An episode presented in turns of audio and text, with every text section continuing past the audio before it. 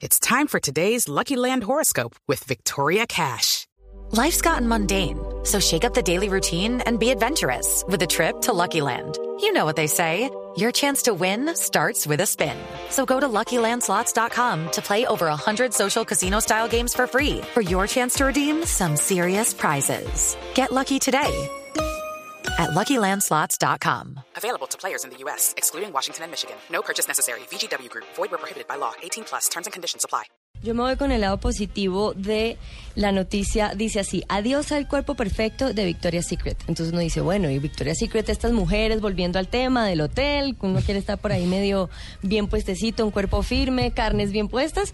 Resulta que hay una plataforma de activismo digital que se llama change.org. No sé si ustedes han oído hablar de esa No. plataforma. Uno sube una petición sobre cualquier tema en particular y esta eh, plataforma se encarga de buscar y de promocionar esa petición para que de alguna manera llegue a oídos de quien está interesado uno en que la petición se, se lleve a cabo. En este caso, unas eh, mujeres de Inglaterra pusieron su petición en change.org para que Victoria's Secret dejara de utilizar en su publicidad la palabra perfecta, the perfect body, el, el cuerpo perfecto, y que lo cambiaran por una que está destinada a ser más aceptable para quienes no son supermodelos, pues como nosotras, las mujeres normales, que es a body for everybody, un cuerpo para cada cuerpo. Ellos dicen que han ganado de alguna forma la batalla contra Victoria's Secret porque al cambiar la palabra perfect están aterrizando esos modelos de belleza que son tan perjudiciales para las mujeres del común. ¿Por qué? Porque es que estas imágenes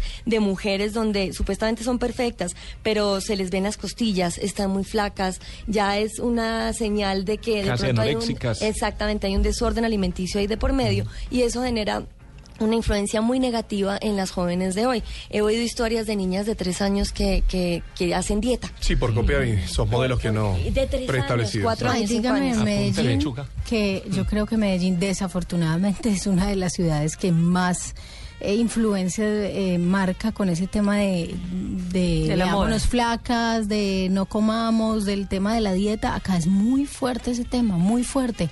Y desde niñas de 7 o 8 años. Increíbles. Exactamente. Y ahora entonces Victoria sí que lo que está haciendo es cambiando esa palabra perfecto asociada al cuerpo a perfecto asociado a los atributos del producto. Entonces ya están usando el perfect fit o el, ¿cómo se llama eso? El Sujetador. El sujetador Sí. perfecto según las, las cantidades de masa Los- los corporal. brasieles, como le El decían. brasiele. Ya. O sea, Los- los que viva brasiles. las gorditas. Las gorditas están celebrando este triunfo contra Victoria Secret. Yo diría que más que las gorditas, nosotros las mujeres El común de la normales. Común y Sí, porque corriente. es que estas niñas con esas costillas expuestas, pues uno dice, apunta lechuga, manzana. Además que yo les quiero confesar que cuando yo era adolescente tuve algún, en algún momento un problema de desorden, un comienzo de, de bulimia. No sé si ustedes saben la diferencia entre bulimia y anorexia. anorexia. Recordémosle a la gente. Sí, bueno, la anorexia es cuando eh, hay muchos aspectos emocionales y psicológicos como la baja autoestima que se manifiestan con que las niñas no quieren comer, se convencen a sí mismas y a los que los rodean que no tienen hambre.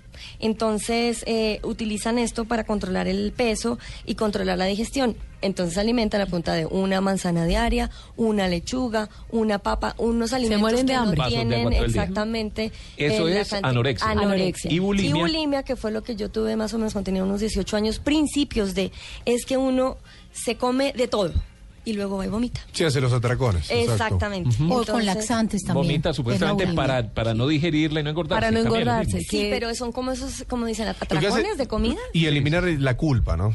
Lo Sí, que, lo que, lo que genera esa, esa cuestión de Eliminar. culpa. Que esto fue lo que tuvo Diana, la princesa Diana.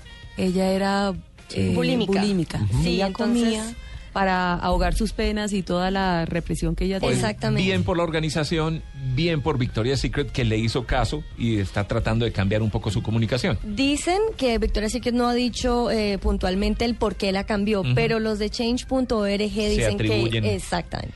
7.40 minutos están escuchando en Blue Jeans de Blue Radio.